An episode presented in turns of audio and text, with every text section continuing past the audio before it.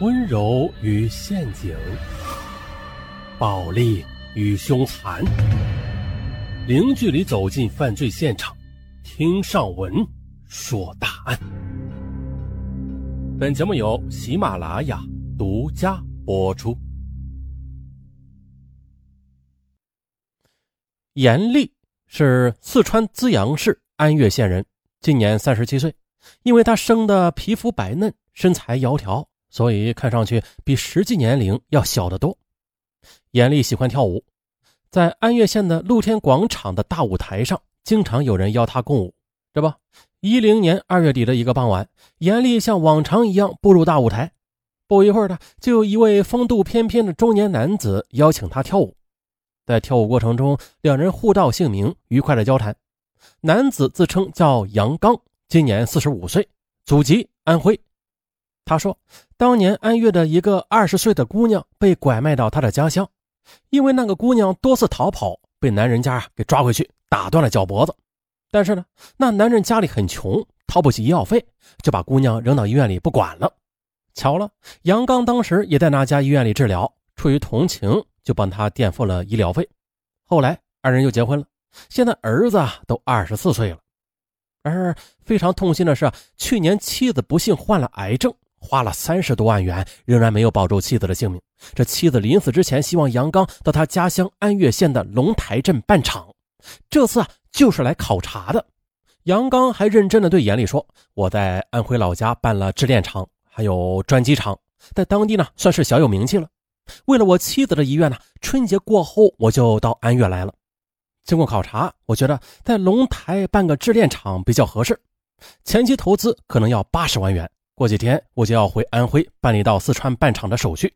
啊，杨刚这一番话说的严厉是动了心呐。他想，自己刚刚经历了婚姻的破裂的痛苦，离婚之后又住到父母家里，这心里很不是滋味。今天这天赐良机啊，自己竟然认识了这么一个有情有义的富豪，这可是一个改变人生命运的好机会呀。当杨刚问到严厉的情况时，严厉羞涩地说。不怕杨总您笑话，我是个婚姻不幸的人。我以前的男人沾花野草，就把我给甩了。我又一直没有稳定的工作，现在我就住在父母家里呢，吃着受气饭。听了严厉的话，杨刚提出了希望和严厉交个朋友，将来啊，他的厂子办起来，呃，就让杨丽到他的厂子里去当会计。这待遇嘛，每个月两三千块钱，还应该没有问题。哎，真的？杨刚的许诺使严厉心花怒放。二一零年，一个月两三千元的工资，这是他过去连做梦都做不到的。今后的工作是小事假如和杨刚结为伴侣，哎呦，那才是天大的幸福呢！如此这般想入非非，杨丽不知不觉的就把身体与杨刚贴得更近了。跳舞结束后，二人又一起去吃了烤鱼。吃过烤鱼，已经是夜里十点多钟了。两人一共是喝了五瓶啤酒，杨刚说他喝多了，找不到回宾馆的路，严厉就主动的提出送杨刚回宾馆。一路上，杨刚好像真的有些不胜酒力，严厉就不得不搀扶着他，他呢也就顺势的靠着他，俨然呢一对情侣。到了宾馆房间之后啊，杨刚倒头就睡，严厉劝杨刚嗯先梳洗一下，杨刚嗯嗯两声之后，居然抽泣起来。嘴里还念念有词。严厉细听，杨刚念的是他死去的妻子的名字。严厉打来洗脸水给杨刚擦脸，杨刚却一把抓住了严厉，口里不停的叫喊着妻子的名字。严厉轻声的应答着，身子也不由自主的被杨刚拉到了床上。第二天呢，杨刚表达了对严厉的无限感激。他说：“妻子死后，他一直是沉浸在痛苦之中的，死的念头都有了。是严厉使他体会到了新的幸福，他要重新振作起来，尽快的把制炼厂办起来。他这样才对得起严厉的一片痴情。”此后的几天里，严厉每天都陪杨刚同玩同宿，而杨刚呢，表现的也很大方。又过了几天呢，杨刚说他要回安徽办理相关的手续和拿钱。严厉提出和杨刚一同回去，但是杨刚以家乡的风俗为由拒绝了严厉的要求。严丽原本担心杨刚一去不复返的，可没想到杨刚第二天就打来了电话，而且在电话里对严丽也是关怀备至。啊，他放心了。半个月后的杨刚又回到了安岳，并且在到达的当天就给严丽打了电话。严丽匆匆赶到宾馆，一番激情过后，杨刚对严丽说：“他父母已经同意二人的交往了。如果严丽没有异议的话，那就把他们的关系确定下来。接下来他会在安岳办厂，并且打算买套住房当做订婚礼物送给严丽。这房产证就写严丽的名字。”啊，这这如此美事，严丽哪里还会去多想啊？当即表示愿意与杨刚白头偕老。第二天呢，杨刚叫来了一辆出租车，带上严丽跑了好几家房产公司看房子。快到中午时，杨刚接到一个电话，说他要的钱已经送到宾馆了，请他赶快回去。但是呢，杨刚却坚持要把买房的事先确定下来才回宾馆。紧接着，杨刚便把严丽带到安岳最有档次的房产公司。并且看了一套跃层式的公寓房，房价是三十八点六万元。杨刚说了，第二天就来付款。售楼小姐希望杨刚交点定金。哎，恰好杨刚又接到了催他回去的电话，二人只好匆忙的走了。这严丽随着杨刚回到宾馆，一个叫刘洋的男人已经等在宾馆大厅里了，身旁放着一个密码箱。刘洋对杨刚说：“哎呀，我提着这么一大包的款子，心里实在是害怕呀。”所以我就打电话催你啊，走走走走吧。进入房间之后呢，刘洋打开密码箱说：“请杨总验看。”严厉也凑上前看了一眼。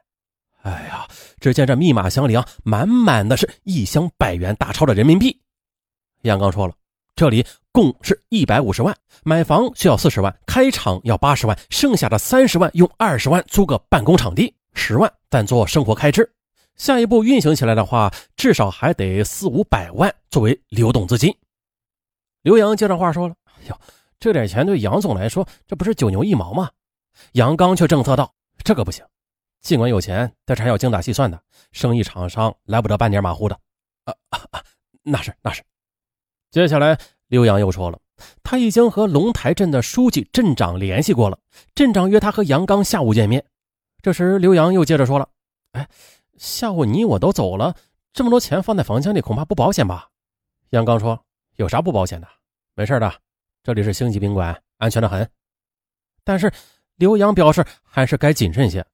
一旁早就为密码箱里的巨款心跳加速的严厉也说：“对呀，这钱还是存银行里稳妥一些的，大意不得。”杨刚说了：“那好吧，我这就去银行把钱存起来。”哦，刘洋，忘了给你介绍，这是你未来的嫂子。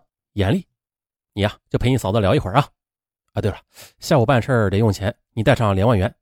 说着呢，杨刚就从密码箱里拿出了两沓钱，扔给了刘洋，然后提着密码箱走出了门。杨刚走后，刘洋开始发感慨了，说：“杨总多么多么的有才干，现在拥有多少多少的财产。杨总的心是多么多么的善良，为前妻又付出了很多很多。”遗憾的是，前任嫂子没有福气，匆匆的走了。这人走了，还给杨总出了这么大大的难题，啊，说要杨总到安岳来办厂。刘洋滔滔不绝，说的严厉心里蜜一样的甜。两人正说着话呢，杨刚回来了，说这钱已经存了。吃过午饭后，杨刚和刘洋打车出发去谈业务。当晚呢，杨刚和刘洋又回到县城。三人在一起吃饭时，杨刚告诉了严厉，说和书记、镇长谈得很投机，这厂址已经基本确定了，只等明天签协议了。这不，第二天呢，杨刚早早起床，说啊，他和刘洋要赶去龙台镇签订协议。住在隔壁的刘洋过来问杨刚要做什么准备啊？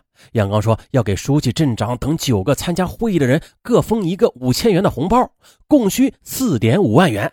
接着他说要去银行里取钱。并且顺便把房款也提出来，让严厉去交房款。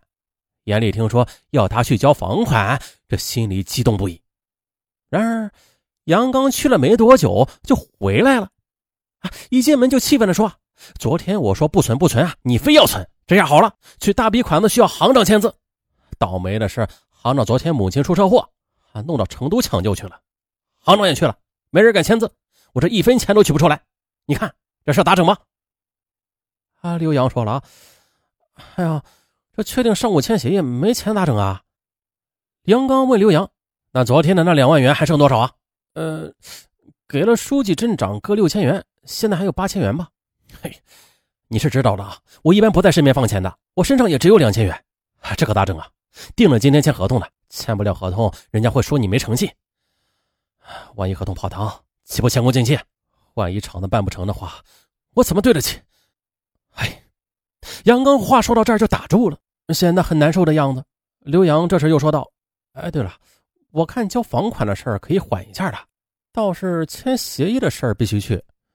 呃，我看这样吧，嫂子，你能不能救救急啊？拿个三万元出来，先去把镇上的协议签了再说，免得夜长梦多。这钱嘛，等行长回来取了钱就还你。你给我打住！”杨刚听后却责备刘洋说：“你嫂子又没有工作，哪来的三万块钱嘛？”你就别开这个口了。两人你一句我一句，竟然为此争吵起来。严厉心想啊，如果不及时签订协议，就不可能办厂，那杨刚就不可能留在安岳，那么他和杨刚的缘分也就完了。还有他即将得到的房子也跟着泡汤了。哎呦，想到这里，严厉劝杨刚和刘洋别争吵了。他说离婚时他拿到三万元的补偿费，可以啊，先拿出来救救急。杨刚推辞了一番，哎这才表示了同意。于是呢，严丽匆匆回到家里，拿了存折，又从银行里取出三万元，交给了杨刚。杨刚叫严丽下午等他电话，晚上一起吃饭。然后杨刚和刘洋就出了宾馆，打了辆出租车，匆匆的走了。可是啊，整整一个下午，严厉并没有等来杨刚的电话。他主动打电话给杨刚吧，但是打了无数次，杨刚的手机一直处于关机状态。第二天一早的，严厉就去宾馆找杨刚，宾馆工作人员却说啊，杨刚他既没有退房，也没有回宾馆。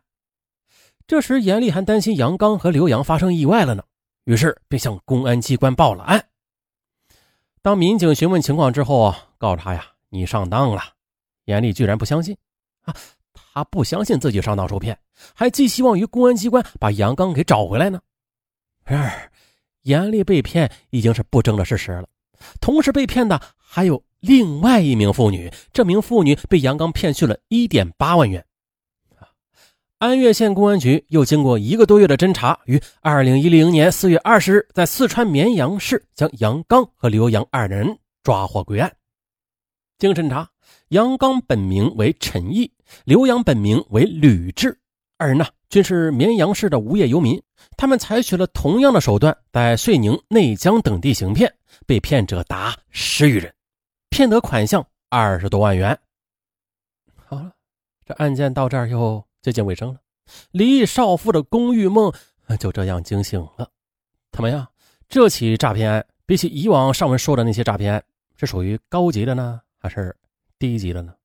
甭管是高级还是低级吧，他都会有人上当，所以说尚文也无法做到让所有人不上当。那听到此的听友不再上类似的当啊，尚文的目的啊就达到了。好了，就到这儿吧。